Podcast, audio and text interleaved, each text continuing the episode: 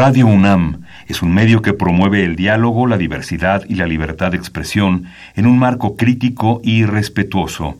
Los comentarios expresados a lo largo de su programación reflejan la opinión de quien los emite, mas no de la radiodifusora. Radio UNAM presenta Perfiles. Un espacio abierto al conocimiento y la crítica de los proyectos universitarios que transforman nuestro país. Conduce Hernando Luján.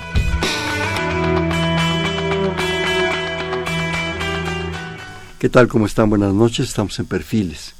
Este es un espacio en donde conversar con las mujeres y los hombres que día a día forjan nuestra universidad. En esta ocasión vamos a hacer un programa con dos miembros, dos investigadores del Instituto de Química de la Universidad Nacional Autónoma de México. Para ello está con nosotros el doctor Baldomero Esquivel Rodríguez. El doctor Esquivel Rodríguez realizó sus estudios de químico farmacéutico biólogo, QFB, como siempre lo hemos conocido, ¿verdad? Y de posgrado, maestría y doctorado en ciencias en química orgánica en la Facultad de Química de la UNAM. Ha realizado estancias de investigación en el Colegio Universitario de la Universidad de Gales, en el Reino Unido de la Gran Bretaña, y en la Escuela de Farmacia y Ciencias Farmacéuticas de la Universidad de Purdue, en Indiana, en Estados Unidos. Es investigador titular de tiempo completo definitivo del Departamento de Productos Naturales del Instituto de Química de la UNAM. Se desempeña como coordinador de la Unidad de Informática del Instituto de Química de la UNAM y es responsable de la sede del Instituto de Química del Laboratorio Nacional de Ciencias para el Conocimiento y Conservación del Patrimonio Cultural. Cuenta con 80 publicaciones internacionales y ha dirigido 50 tesis de licenciatura y 25 de maestría. Bienvenido. Qué bueno Muchas gracias. Ya has estado con nosotros, pero qué bueno recibirte nuevamente. Siempre es un placer estar aquí. También se cuenta con nosotros el doctor José Alberto Rivera Chávez. Él realizó sus estudios de licenciatura, también químico farmacéutico biólogo, de maestría y doctorado en la Facultad de Química de la UNAM, en el periodo de julio del 2015 a octubre del 2017. Realizó una estancia postdoctoral en el Departamento de Química y Bioquímica de la Universidad de Carolina del Norte, en Greensboro, Estados Unidos, bajo la dirección del doctor Nicholas Oberis. Desde octubre del 2017 es investigador asociado en el Departamento de Productos Naturales del Instituto de Química de la UNAM. Actualmente es investigador nacional en nivel importante. Su línea de investigación actual versa sobre el estudio de la diversidad química y farmacológica de compuestos de origen natural obtenidos a partir de, hondos, de hongos microscópicos. Bienvenido, José Alberto, qué bueno que estás con nosotros. Es un placer estar aquí.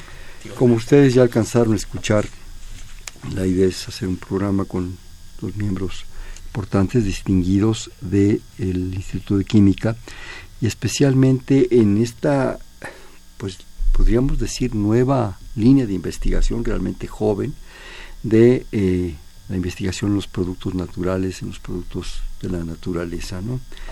Yo creo que hablar de esto actualmente, hace unos años, pues parecería impensable había yo creo que muchos destellos, el barbasco famoso, me acuerdo, una serie de cosas, pero ahora ya como líneas importantísimas de los institutos y especialmente de un instituto tan importante como Química, pues es una realidad muy satisfactoria, muy plena, muy llena de posibilidades. Y, lo enfatizo por los jóvenes que siempre nos escuchan, que de repente dicen, ¿y ahora qué voy a estudiar? Creo que hay un mundo, lo dijimos todos, ¿a poco no? Sí, todos hemos pasado Híjole, que si soy bombero, que si soy médico, que si voy a hacer no sé qué. Yo creo que en la química hay una maravilla de posibilidades. Bueno, a mí me encantaba la química orgánica, era una, la bioquímica, una de mis pasiones. Pero yo creo que aquí hay todavía un mundo más amplio, más apasionante, prácticamente inexplorado. Y no por la falta de voluntad y de disposición de nuestros investigadores, sino por todo lo que existe y todo lo que existe especialmente en México, ¿sí? con una biodiversidad muy importante. Pero antes de pasar a esto, si me permiten, yo quisiera que, que Baldomero, eh, doctor Baldomero Esquivel, nos platicaras de, de toda esta opción que, que, significa en términos de líneas de investigación, de amplitud de investigación del instituto, y también que tú, por favor, José Alberto, opinaras como un investigador pues, pues joven de los que se está reintegrando. Por favor, el micrófono es de ustedes. Yo quisiera empezar por una reflexión en relación a lo que has dicho. La química es una ciencia central. ¿sí? La química tiene mucho que ver con el desarrollo de las naciones Y en este contexto, el Instituto de Química es una de las dependencias universitarias más importantes porque fue gracias a ese instituto, fundado en 1941, que la investigación en química en este país se hizo institucional.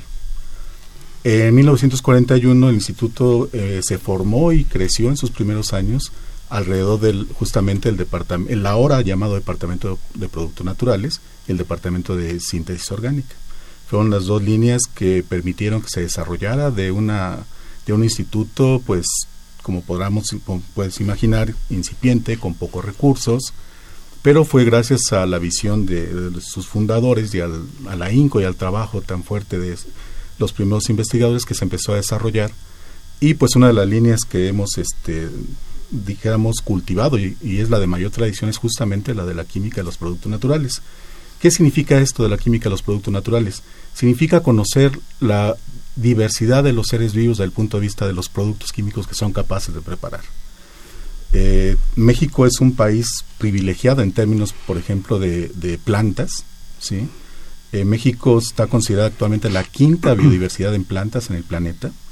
Nos rebasan países como Brasil, pero Brasil es un país bastante más extenso que el nuestro. En, México se estima que existen 25.000 especies de plantas, aunque hay autoridades en el tema que dicen que nunca vamos a poder saber el número exacto, porque frecuentemente encontramos especies nuevas.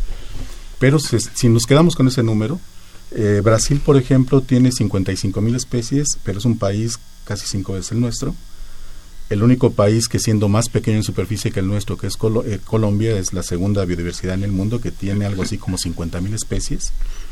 Eh, después tenemos a, China, que tiene cerca de 30.000 especies, pero también es un país casi amplísimo, amplísimo enorme, ¿no? Indonesia, este grupo de islas, si sumamos la superficie, es casi la misma superficie que México y tiene un poco más de 25.000 especies.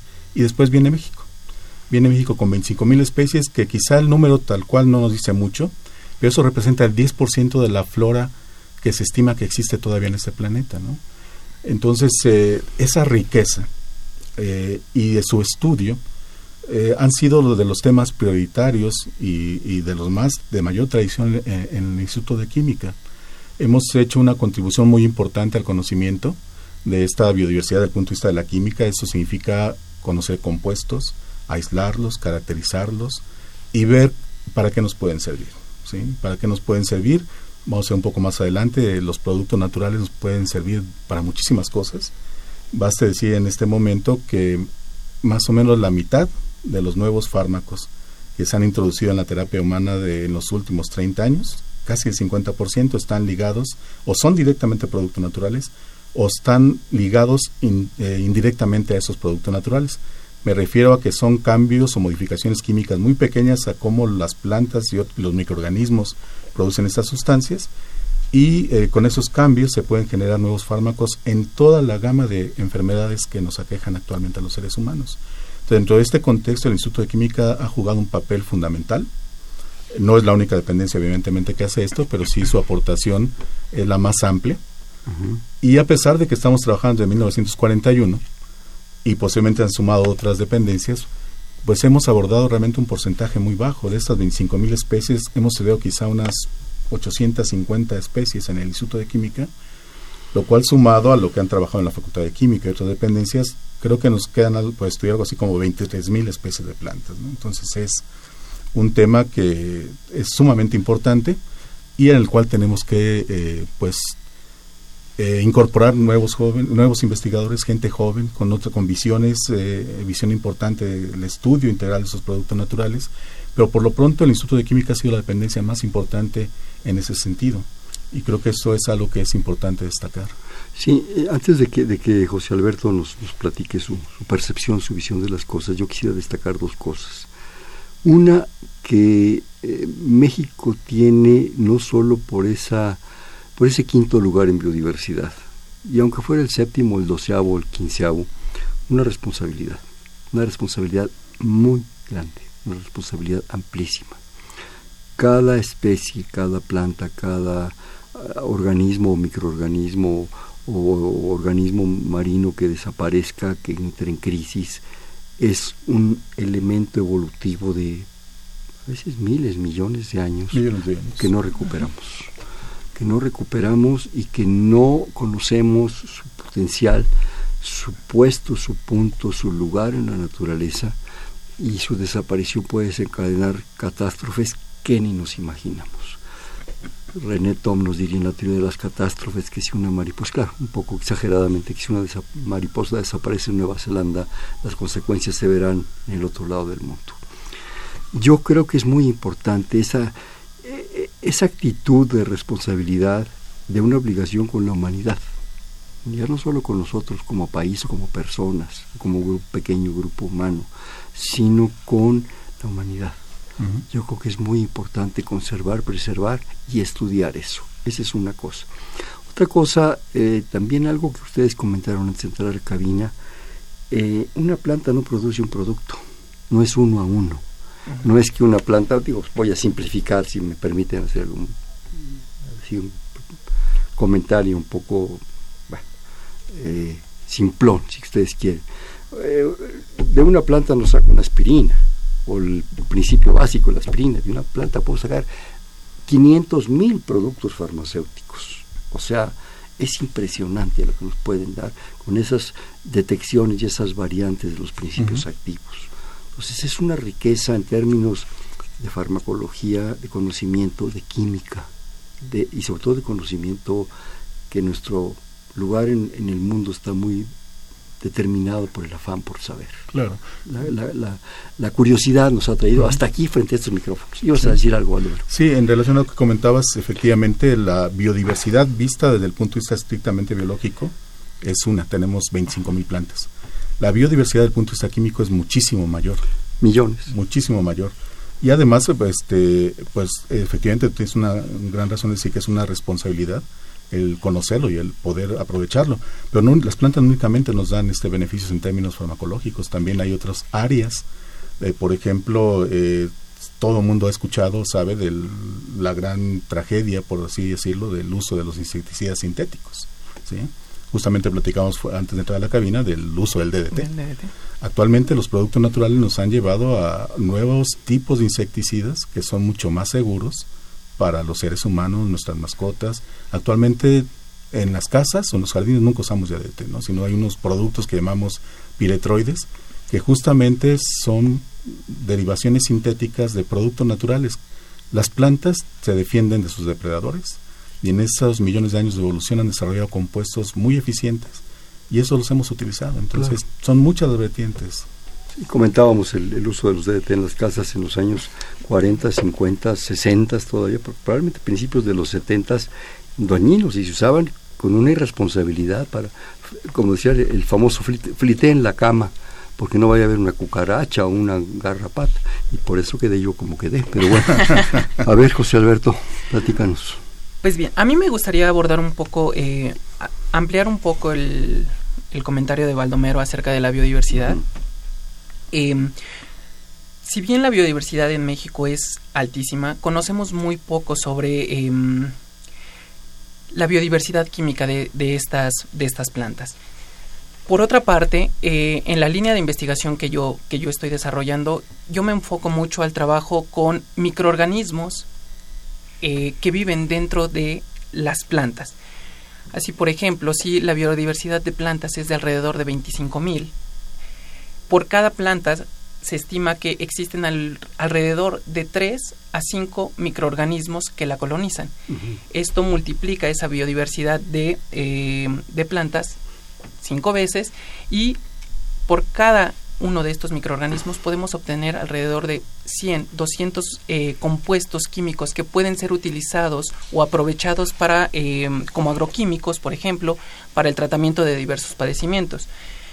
Algunos ejemplos que me gustaría mencionar que son relevantes desde el punto de vista del estudio de, eh, microorganismos es, por ejemplo, el descubrimiento de la penicilina en 1929 por Alexander Fleming, producto importantísimo que ha salvado miles de millones de vidas eh, de 1940 a la fecha. Algunos otros productos importantes que podríamos eh, tomar en cuenta son la lovastatina, por ejemplo, un fármaco que se utiliza para reducir los niveles de colesterol en sangre y que también ha salvado una gran cantidad de vidas. Entonces, en conjunto, la investigación en el área de productos naturales ofrece un campo muy amplio para seguir descubriendo nuevos agentes que nos puedan ayudar para el tratamiento de padecimientos, para el control de plagas y de esta manera dar un beneficio a la, a la sociedad con ello. Claro, las posibilidades, ya haciendo esa cuenta que tú decís, bueno, no la hicimos, empezamos a hablar de pues cientos de miles o millones de sustancias, millones de sustancias. que además ni siquiera sabemos sus, sus características, sus impactos, sus beneficios, sus posibilidades. Yo creo que es un mundo que de veras está ahí, que está prácticamente enfrente de nosotros en la vegetación. Cada vez que salimos al campo, no casi no percibimos lo que vemos. Yo creo que se ha hecho un gran esfuerzo en las culturas tradicionales, y vaya que México tiene bastantes y muy importantes, en conocer cosas de manera tradicional, eh, muy, muy respetuosa, porque es, un, es un respeto profundo por la planta, por la que tienen los grupos humanos tradicionales de México, y, y bueno, se ha hecho un poco empíricamente. ¿Sí? Ahora sí que ensayo y ensayo, error. y error. Ensayo y error que ha costado pues muchos años y a lo mejor muchas vidas, muchas vidas. porque no se sabe, ¿no? Si, si le van a dar a uno lo equivocado o qué efecto va a tener. Pero yo creo que aunado ese conocimiento que yo creo que ustedes mismos consideran y que lo, lo, lo compenetran en su, en su investigación, ver la posibilidad de nuevas opciones con equipos pues sofisticadísimos, con recursos de otro estilo, nos abre un, un campo extraordinario. Sí, sí, definitivamente. Solamente quisiera dar un ejemplo más, un par de ejemplos más en relación a lo que Por sea favor. José. Por ejemplo, él hablaba del- de, la, de la penicilina, de las estatinas.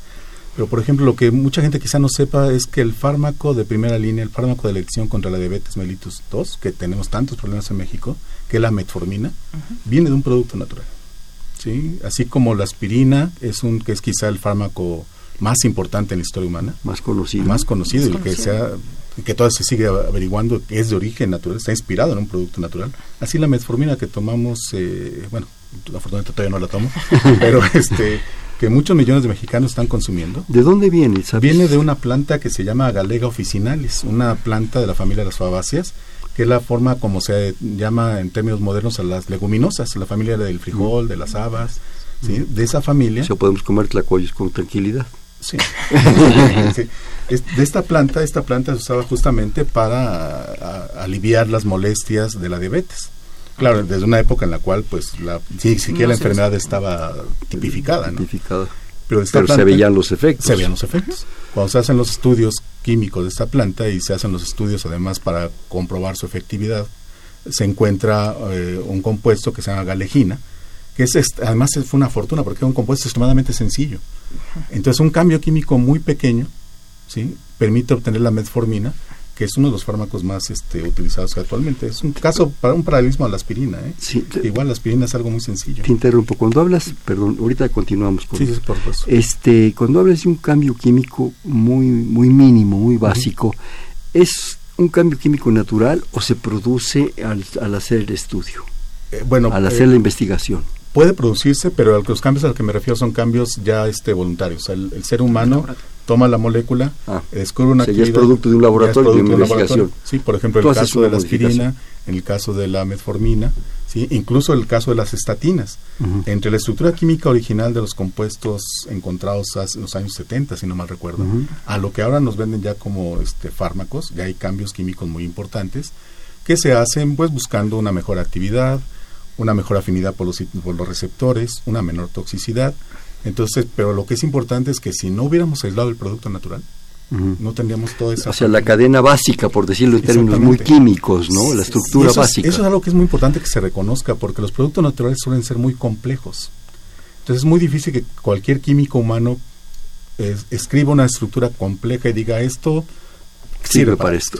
No, justamente porque estudiamos los organismos, porque los aislamos y somos capaces de caracterizar qué son, es que, y probarlos, por supuesto, es como hemos tenido un impacto muy fuerte en, en la salud humana. Por ejemplo, de, de cada 10 anticancerosos, 5 son directamente productos naturales o están ligados directamente a productos naturales. o sea, el 50%. El 50%. 50%. El 50%. Así es.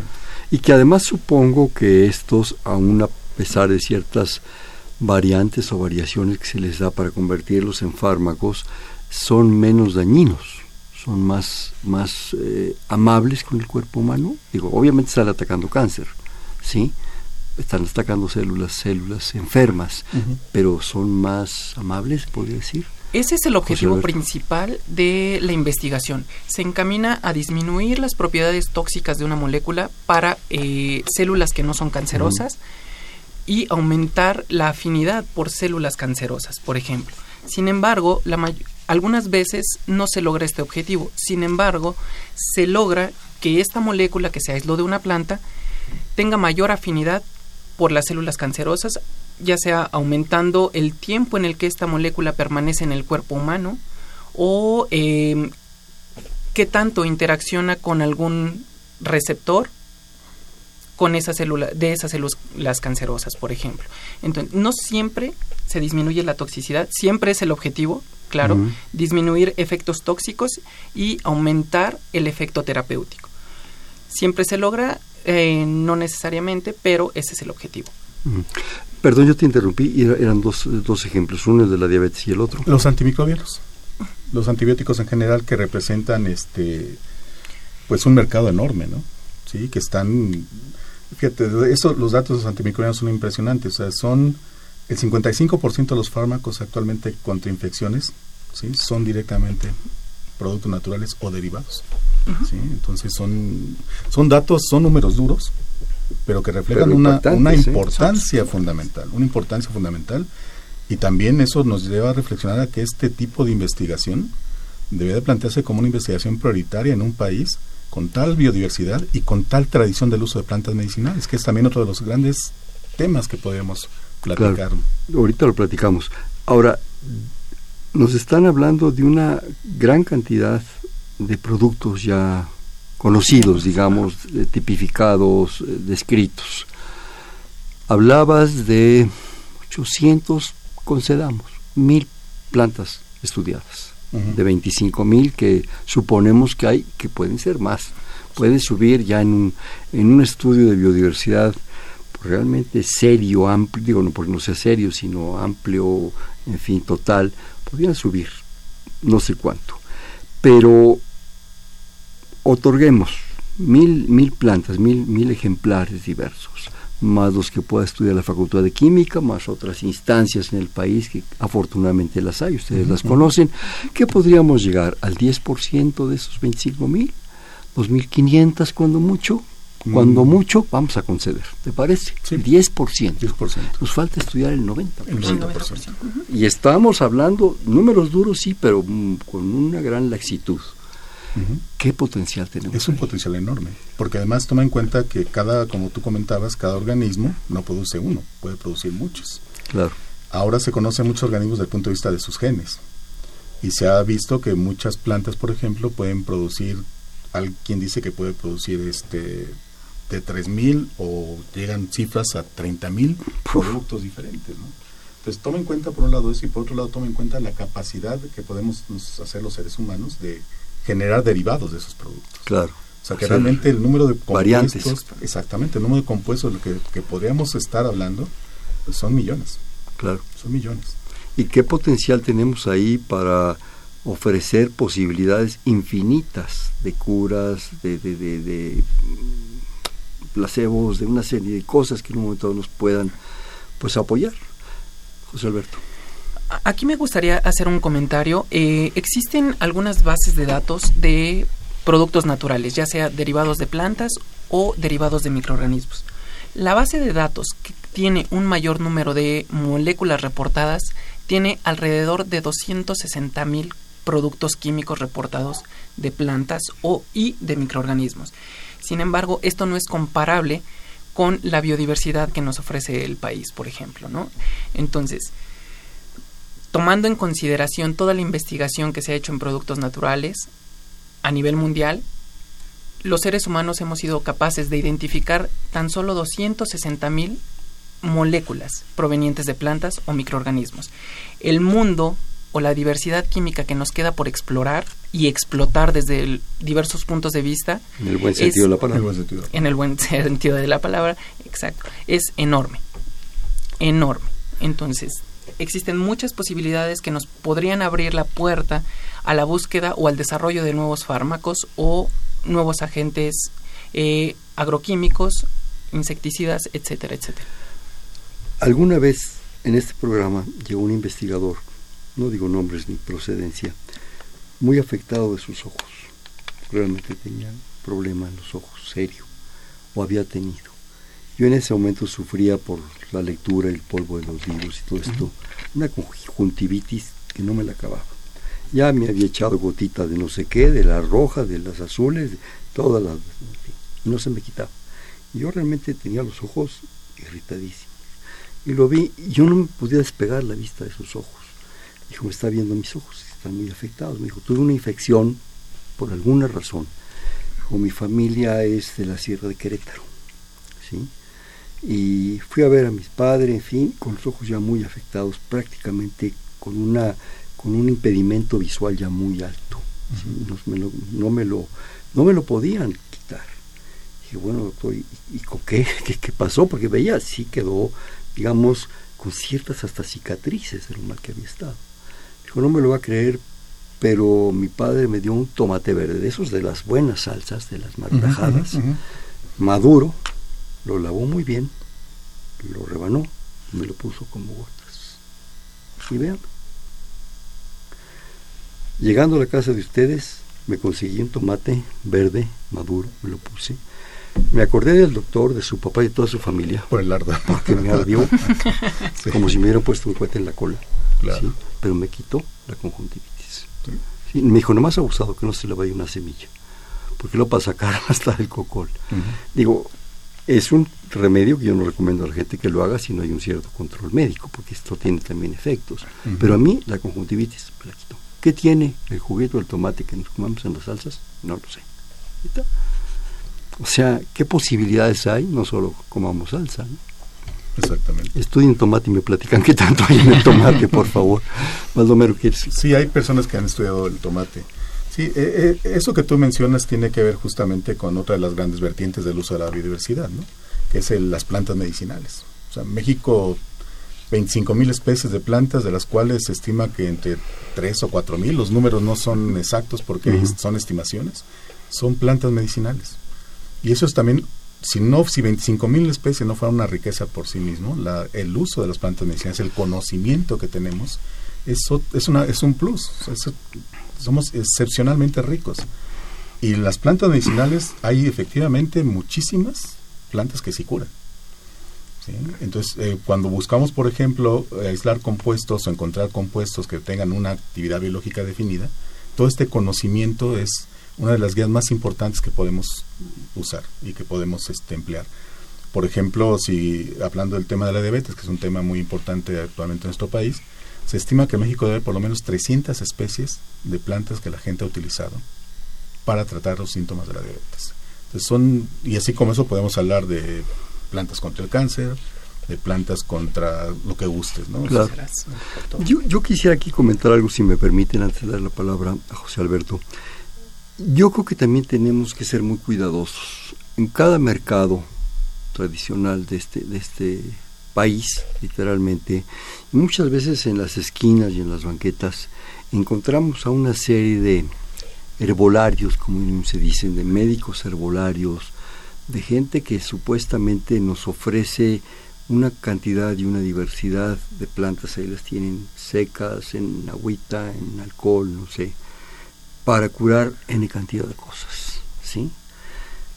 Yo no dudo que haya cosas ahí espectaculares y yo no dudo que muchas de esas gentes sean realmente gentes con un conocimiento que realmente nos sorprende y que es eh, impresionante y que deberíamos también de revisar y analizar y hablar con esa gente seriamente. Pero yo también sugeriría que seamos cuidadosos, porque hay una cantidad de charlatanería en todo esto y una cantidad de productos que a lo mejor por obtener pues un dinero pues es muy válido pero tampoco se, se vale transar a la gente. Nos están ofreciendo gato por liebre y probablemente hasta cosas peligrosas. Yo creo que hay que ser cuidadosos. Yo creo que esas gentes los famosos herbolarios o las hierberas como se dice en México también eh, hay que ser muy cuidadosos. Yo creo que debe haber, no sé si existe, ustedes lo sabrán, una regulación de este estilo de cosas, porque puede haber consecuencias. Yo digo, Michel Tomate, porque un agente eminente, un investigador eminente de la universidad me lo recomendó. Pero si me lo recomienda una gente en la banqueta, le digo que, pues, que no, muchas gracias. ¿no? de hecho, eh, sí existen algunas eh, reglas, algunas normativas que se deben cumplir para eh, establecer que una planta realmente sirve para lo que se le quiere utilizar. Existe también en México algo conocido como la farmacopea herbolaria de los Estados Unidos mexicanos, en el cual se establecen parámetros de seguridad. Esto significa que se hacen pruebas en el laboratorio para establecer que la planta realmente va a curar el padecimiento para el cual la gente en algún poblado la utiliza.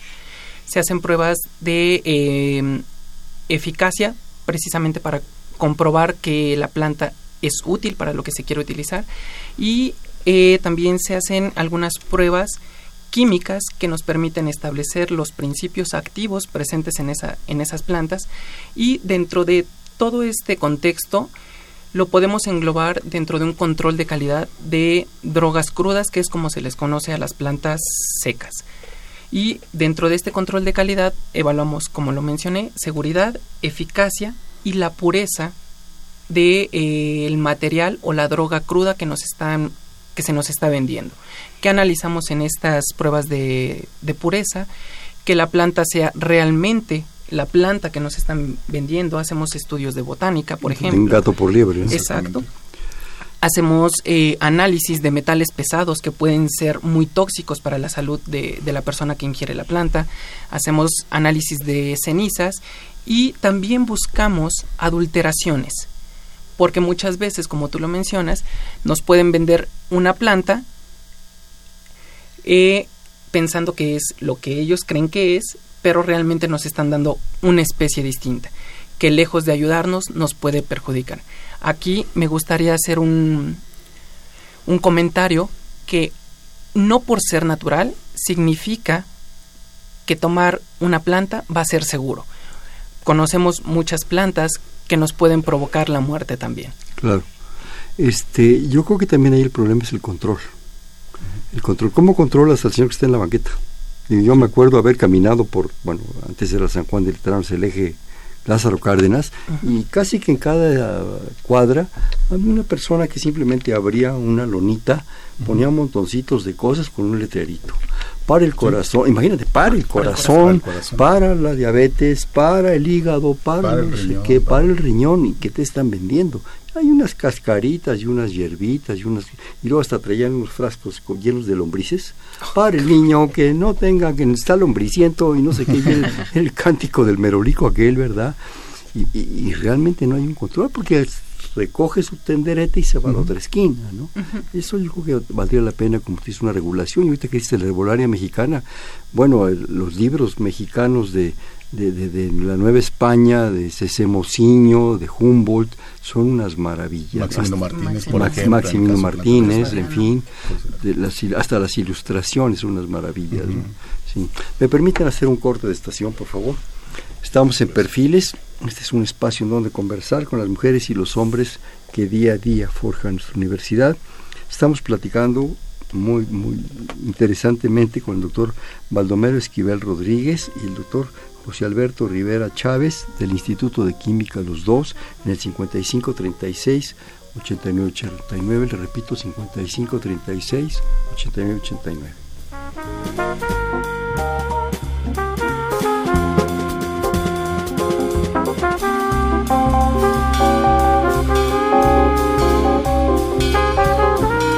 thank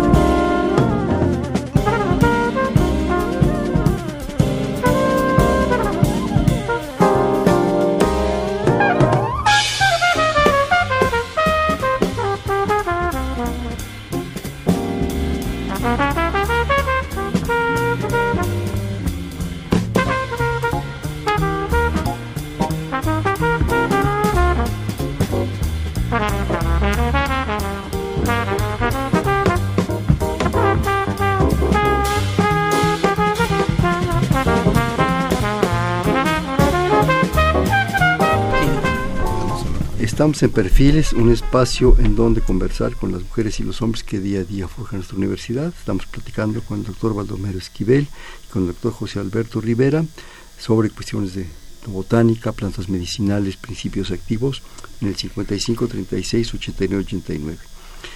ahorita con este último comentario que hasta a lo mejor salió al aire tuyo, dos cosas me, me surgen, no quisiera perderlas.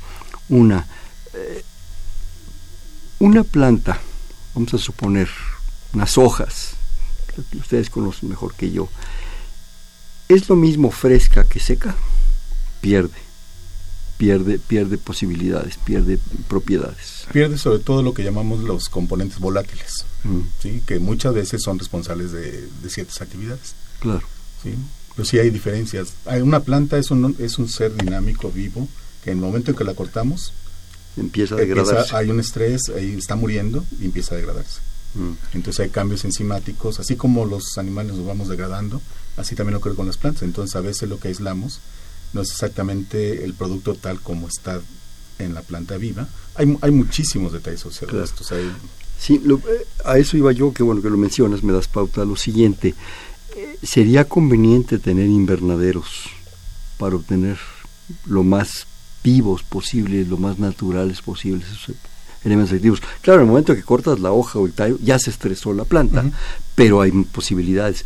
O se ha pensado en algún estudio que en alguna forma, estoy yo en la ciencia ficción, encapsulada la planta, en alguna forma se puedan conocer o entender en un, capelo todas sus propiedades, no lo sé. Bueno, actualmente los productos volátiles se estudian con una aproximación más o menos parecida a lo que dicen, ¿no? Se, se toman las flores o las hojas, lo que uno quiera estudiar, se encapsulan y se toman muestras de lo que realmente emiten al aire. Lo que las transpira, digamos, del sudor de la planta. O sea, las plantas son seres extraordinarios. Las plantas emiten trillones de toneladas de carbono en, compuestos orgánicos. No únicamente, todo lo que olemos de las plantas, los las esencias de las plantas son compuestos químicos. Mezclas muy complejas de compuestos químicos que la planta emite al aire, junto con otros otro componente que se llama isopreno. Son verdaderamente si tomamos en cuenta las emisiones volátiles de los seres humanos y comparamos con las plantas, las plantas emiten 10 veces más que nosotros. Qué bueno que, que, no viajan las plantas en el metro. este, y la otra cosa, un comentario que medio quedó ahí al aire de, José Alberto, el asunto de, los, de las aguas de tiempo. Son famosas en México, ¿verdad? Eh, los tés, las aguas de tiempo, los no sé qué. Y puede uno a veces tomar un té de por vida no sabemos qué, efectos está teniendo. A lo mejor muy benéfico, pero a lo mejor ese té, como tú también comentabas en el corte, se debe tomar un mes y descansar otro mes, no lo sé. Habría también, como, como con todas las plantas, yo como con todas las medicinas, tener una regulación de tiempos, de espacios. Yo no puedes tomar del antibiótico te dicen hay que tomarse esta dosis y ahí está en la cajita y se acabó. Y se acabó. Porque si la sigues tomando, pues que Dios te bendiga, ¿no? Este, ¿Querías hacer algún comentario o tú, José Alberto, tienes otro? En relación a eso, una planta medicinal tenía que prescribirse igual que prescribimos una, una medicina de las quemados de patente. Porque hay que tomar en cuenta que la planta contiene un montón de sustancias, algunas este, las podemos transformar en nuestro cuerpo, o sea, tiene un efecto en nuestro cuerpo, las podemos transformar y eliminarlas, pero no sabemos si algunas otras se acumulen y tengan a lo largo un efecto dañino. Claro. ¿sí? Entonces, algo que es muy importante. Se mezclan posibilidades, situaciones. Sí, es este, bueno, eh, se mezclan posibilidades y, y esta, esto, pues hay casos muy, muy este, documentados, no en seres humanos, pero sí en animales, que plantas que usamos comúnmente durante mucho tiempo en experimentos con animales van dañando paulatinamente los... Claro, por un lado a lo mejor los beneficia, pero por otro lado los perjudica. Exactamente. José Alberto, ¿quieres agregar algo? Sí, aquí también es, es importante mencionar el el hecho de que debemos considerar el conocimiento de eh, las personas que nos están prescribiendo este medicamento. No es lo mismo comprar una planta en el mercado de Sonora con alguna persona que no tiene ningún conocimiento de qué es lo que nos está vendiendo a acudir a alguna clínica de medicina tradicional donde hay personas especializadas o que han trabajado con alguna planta por un periodo de tiempo muy largo y que conocen que realmente esa planta es eficaz para lo que la están eh, prescribiendo. Entonces, debemos acercarnos a personas que cuenten con el conocimiento de qué es lo que nos están recetando. Al final de cuentas, es para tratar un padecimiento y es una cuestión de salud. Entonces, sí sería muy importante que el empezar a establecer estas clínicas de medicina tradicional. En Oaxaca, por ejemplo, tengo conocimiento de que existen algunas eh, clínicas de medicina tradicional que se empalman con algún centro de salud, por ejemplo. Y, por ejemplo, si el médico tradicional no puede prescribir algo para algún padecimiento, se acude a un médico alópata para que ayude o coadyuve el tratamiento de un padecimiento. sería, sería sensacional, no sé si existan, de alguna manera tú lo estás comentando, eh, universidades de medicina tradicional, bueno, o centros de estudio, llámelo como quiera, ¿no? Porque generalmente ese conocimiento se transmite de boca a boca, en familias, en grupos muy cerrados, por razones de conservar y de preservar, digamos, hasta muy muy celosamente. Esa es la palabra. Que no se, que, no se, que no se, que se difunda para que se maluse, se, se, se, malinterprete. Y, a veces yo creo que se ha perdido mucho conocimiento. Por alguna razón una familia se acaba, emigran, lo que se, eh, se dan puras mm, situaciones que, que no permiten que siga la familia eh, conservando ese conocimiento y se pierde. ¿Cuánto hemos perdido? Sí. vas a decir algo. Aquí yo creo que es algo muy importante el que los, incluso los profesionales de la salud tuvieran mayor conocimiento de, las plantas medicinales. Han salido mm, en años recientes informaciones muy interesantes acerca de los productos naturales y cómo estas sustancias pueden alterar, por ejemplo, los mecanismos de resistencia de algunas bacterias. ¿sí? Normalmente tenemos la creencia de que si estamos tomando antibióticos de patente, muy frecuentemente nos dicen, deje usted medicina, las hierbitas, no deje usted los tecitos. Se ha descubierto que hay sustancias en las plantas que interfieren con los mecanismos de defensa de las bacterias, los mecanismos con los cuales las bacterias se defienden de los antibióticos, por los cuales ya son resistentes, y esos productos naturales afectan esos mecanismos de resistencia y antibióticos que ya no eran eficientes vuelven a ser eficientes en términos muy simplistas. Entonces, los actualizan. Los, La, bacteria se defiende, crea mecanismos de resistencia contra el fármaco. ¿sí? Pero el producto natural lo que hace es interferir con esos mecanismos de resistencia y la deja otra vez expuesta, al, al por ejemplo, a, la penicilina o al ciprofloxacino, tetraciclinas, que ya son antibióticos que para los cuales hay mucha resistencia. la, que hemos abusado de ellos. Que hemos abusado, pero la ingesta de estos productos naturales a través de test ¿sí? Hacen que esos antibióticos puedan tener un efecto. Entonces, eso es otra vertiente eh, muy rica, ¿sí? que está combinando el empleo de sustancias, dijéramos, eh, diseñadas o extraídas, purificadas y dosificadas, con la forma como tradicionalmente la gente emplea las plantas medicinales. Simplemente, ahorita me haces pensar, y, José Alberto también, eh, la tradición de, no los tés, porque eso, no es, eso es, el, el, té es uno, sino de las tisanas. Las tisanas. ¿Verdad? Que es todo ese producto de plantas que va, el té de azar, el té de limón, el té no sé qué, además que son deliciosos. una tecita que me encantan. Todo, toda esa línea de, tisanas, de las aguas de tiempo, de todo esto que tú comentabas, en un momento dado es, es toda una línea, ¿eh? porque además en las zonas tradicionales de México prácticamente es lo que se bebe o se bebía hasta que llegaron las Coca-Cola y las cosas esas, ¿no? Pero se bebía, llegabas a un pueblo y te, ofrecían un té, ¿sí? Es más, yo recuerdo en alguna ocasión te daban tu jarro de té para que no se enfriara le ponían arriba en la boca del jarro una gorda de manteca, ¿sí? Para que en un momento dado el calor se conservara y además en un jarro y bueno, ya la gorda era el, era el pilón. Además eran deliciosos de manteca con sal, ¿no? Entonces una línea de investigación es casi exclusivamente de los test te da para dar y prestar, ¿no? José Alberto, ¿qué quieres comentar? Con respecto a esto de, em, de las aguas de tiempo, me gustaría retomar esto, porque muchas veces... Eh, no utilizamos de manera adecuada las plantas medicinales. Y también solemos combinar muchas plantas medicinales. Por ejemplo, regreso a lo del mercado de Sonora. En el mercado de Sonora no nos venden una planta seca, nos venden mezclas de distintas plantas. Y también de, vienen unas bolsitas Exacto. variedad. Bolsitas con pedazos de cortezas de color verde, de color rojo, de color café, que no sabemos si al momento de preparar estas tisanas, los compuestos químicos que extraemos de las mismas pueden interaccionar entre ellos y formar algo tóxico para nosotros.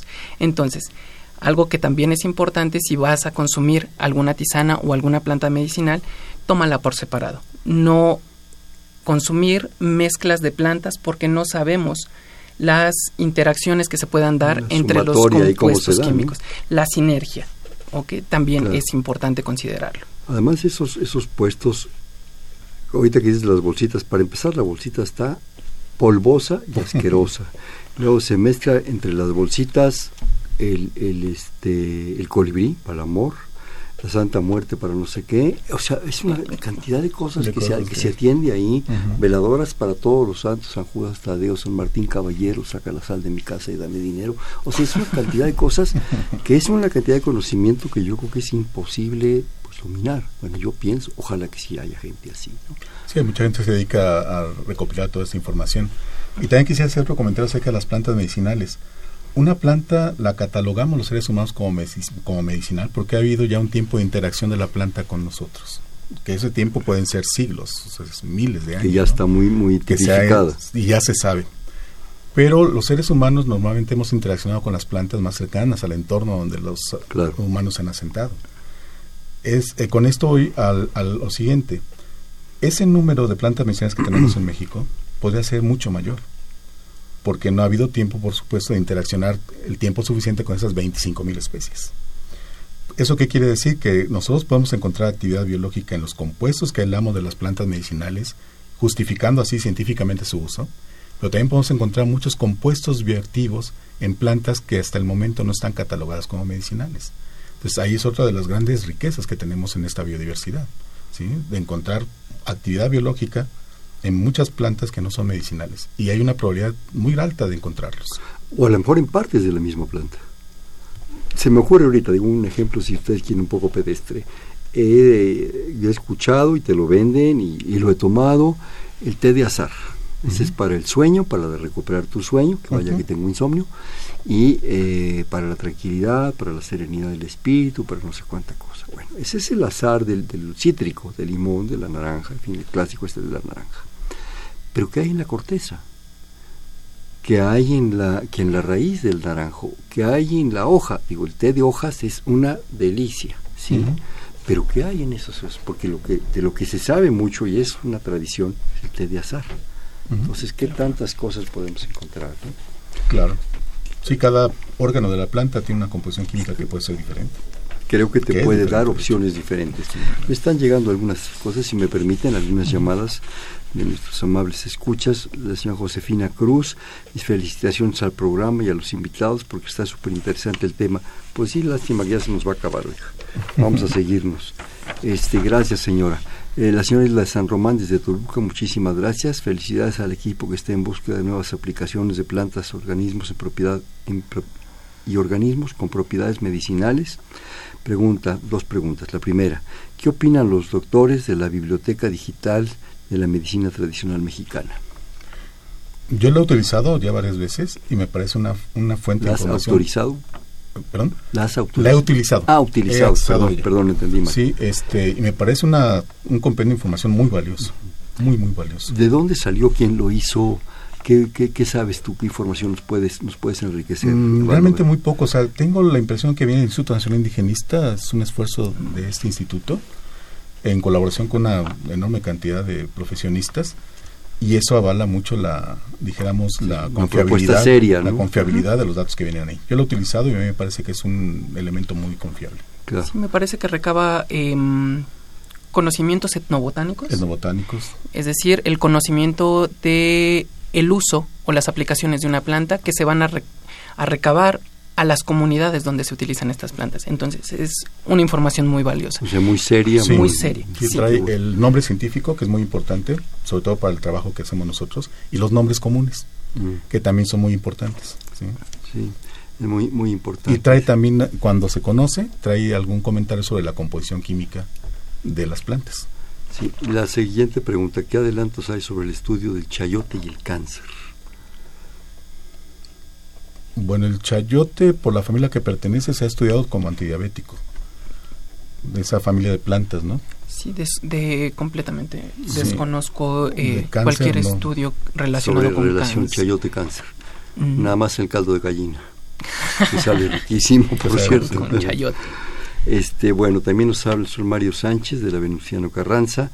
Mi madre hace 70 años nos curaba de las anginas y del catarro con tomate verde aplicado en las plantas del pie. Ah, caray, esa yo no la sabía. Antes de dormir amanecíamos limpios y sin nada. Sí, el tomate se usaba mucho para lo que la gente decía tronar las anginas. Que era, era lo que hacía la gente era tomar el tomate y literalmente restregarlo en tus anginas. Y ya con eso se... Pues mira, yo soy testigo, soy así que una prueba viviente de que eso funciona. También te tronaba. Sí, me tronaban las anginas mi madre y creo que a los 6 o 7 años y yo no he padecido más de anginas en el, resto de mi vida. De veras. De verdad, sí.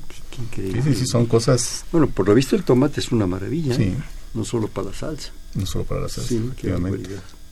Este, nos quedan desgraciadamente escasos 5 minutos. Este, yo quisiera que no se nos quedara ningún tema, aunque sea rápidamente, que lo trataran, algo que tengan un especial interés. Mira, yo tengo un especial interés en dejar en la, en, la gente la, siguiente reflexión. Esta biodiversidad es un tesoro y tenemos que conocerla. Yo creo que una línea prioritaria de investigación en este país, con esa riqueza, debe ser justamente el estudio de los productos naturales, ¿sí? con vistas a su mejor aprovechamiento yo creo que es importante que mayor número de jóvenes sepan que es una investigación que es muy seria, que requiere de una formación muy rígida, una formación científica muy rígida, pero que es fundamental que en este país un mayor número de personas se dediquen a esto y es fundamental también que esa línea de investigación sea este, apoyada, ¿sí? Eh, con una mayor cantidad de recursos. ¿Por qué? Porque si, por ejemplo, ahorita tuviéramos 500 doctores especializados en esto, pues no tenemos los centros suficientes para ponerlos a trabajar. Entonces es importante tomar esto como una línea de investigación prioritaria de este país. Claro. Y yo agregaría, si me permites, antes de que José Alberto nos comente algo, eh, también dar un apoyo a las comunidades tradicionales para que ellos, ellos mismos que conocen, que están en el medio, realicen colectas serias, profesionales de los, de los ejemplares que se requiere, no solo en sus comunidades, sino para los grandes centros de investigación como es el Instituto de Química, realizar colectas, tener apoyo darse el tiempo, pero con la certeza de que se les va a apoyar con recursos, con lo que sea necesario, con gallinas si quieren, vaya, este, para que puedan dedicarse a eso, porque esa gente no es lo mismo que ustedes con la mejor intención vayan a un lugar y no tener a la gente que ha estado ahí inmersa desde que los parieron hasta que se van a morir en ese mundo y saben de ese y dónde está la planta y cómo está la planta, ¿no? Yo creo que es un, un totum, ¿verdad? Que debemos eh, promover que se apoye con recursos a, la investigación en todos sus niveles, horizontales y verticales. José Alberto. Así es. Eh, también sería es importante que existan los recursos que Baldomero comenta, ya que con estos podemos hacer uso de estrategias o nuevas eh, metodologías que, que, nos pueden permitir conocer más a detalle, tanto desde el punto de vista químico, del punto de vista biológico y del punto de vista farmacológico de una planta medicinal o de algún microorganismo, por ejemplo. Ah, con, con, respecto a lo que comentas de el apoyo al, a las comunidades, sería muy importante que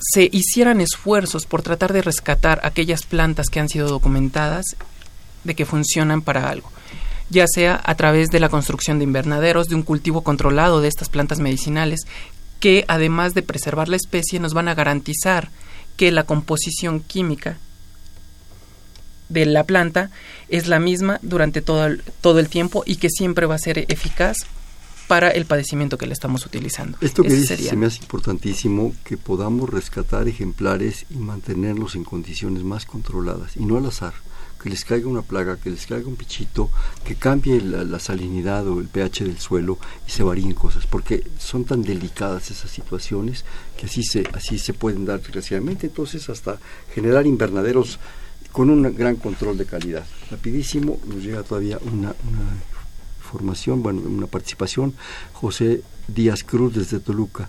También los animales identifican las plantas para aliviar sus molestias, laxarse o reducir el vómito.